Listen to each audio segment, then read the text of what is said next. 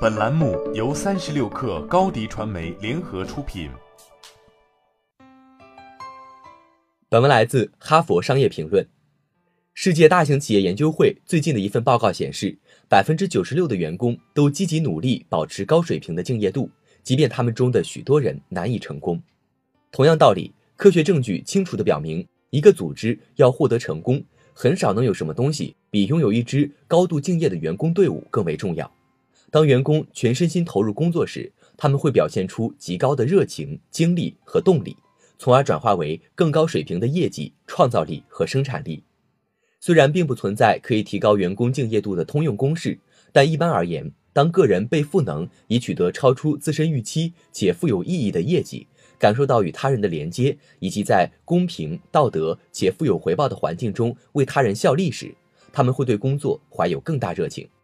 即使在工作情形几乎完全相同的情况下，两个人的敬业度可能因为个性不一样而大相径庭。这提出了一个显而易见但鲜有讨论的问题，就是说多少敬业度实际是由个性决定的。最近一项原分析报告提供了一些急需的基于数据的答案。这项研究综合了来自一百一十四项独立员工调查的数据，涵盖了来自多个国家的近四点五万名受访者。具体而言，是四个性格特征：正面情感、积极性、责任心和外向性。综合起来，这些性格特征代表了情商和逆商的一些核心要素。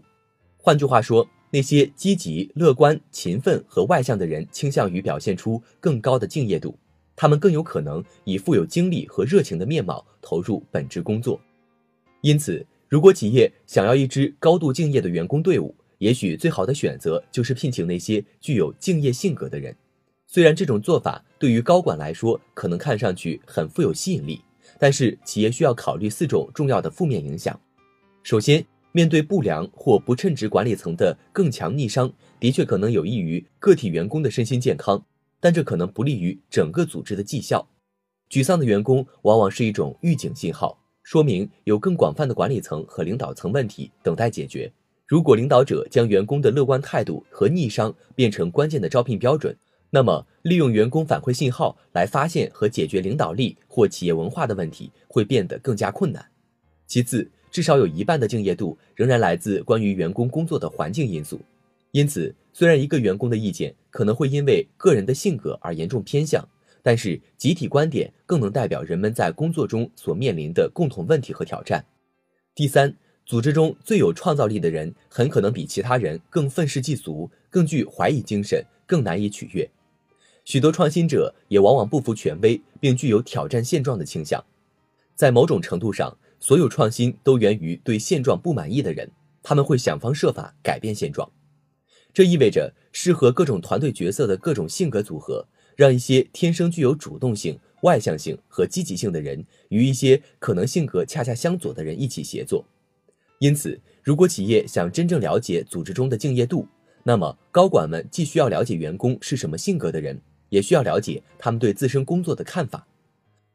换句话说，更多针对员工性格的绩效校准是有必要的。如果能够将我们对敬业度的认知与我们对员工性格的了解相结合，那么我们就可以帮助每个人更有效地在组织现实中游刃有余，从而为所有人打造更好、更有效的工作单位。好了，这期节目就是这样，下期节目我们不见不散。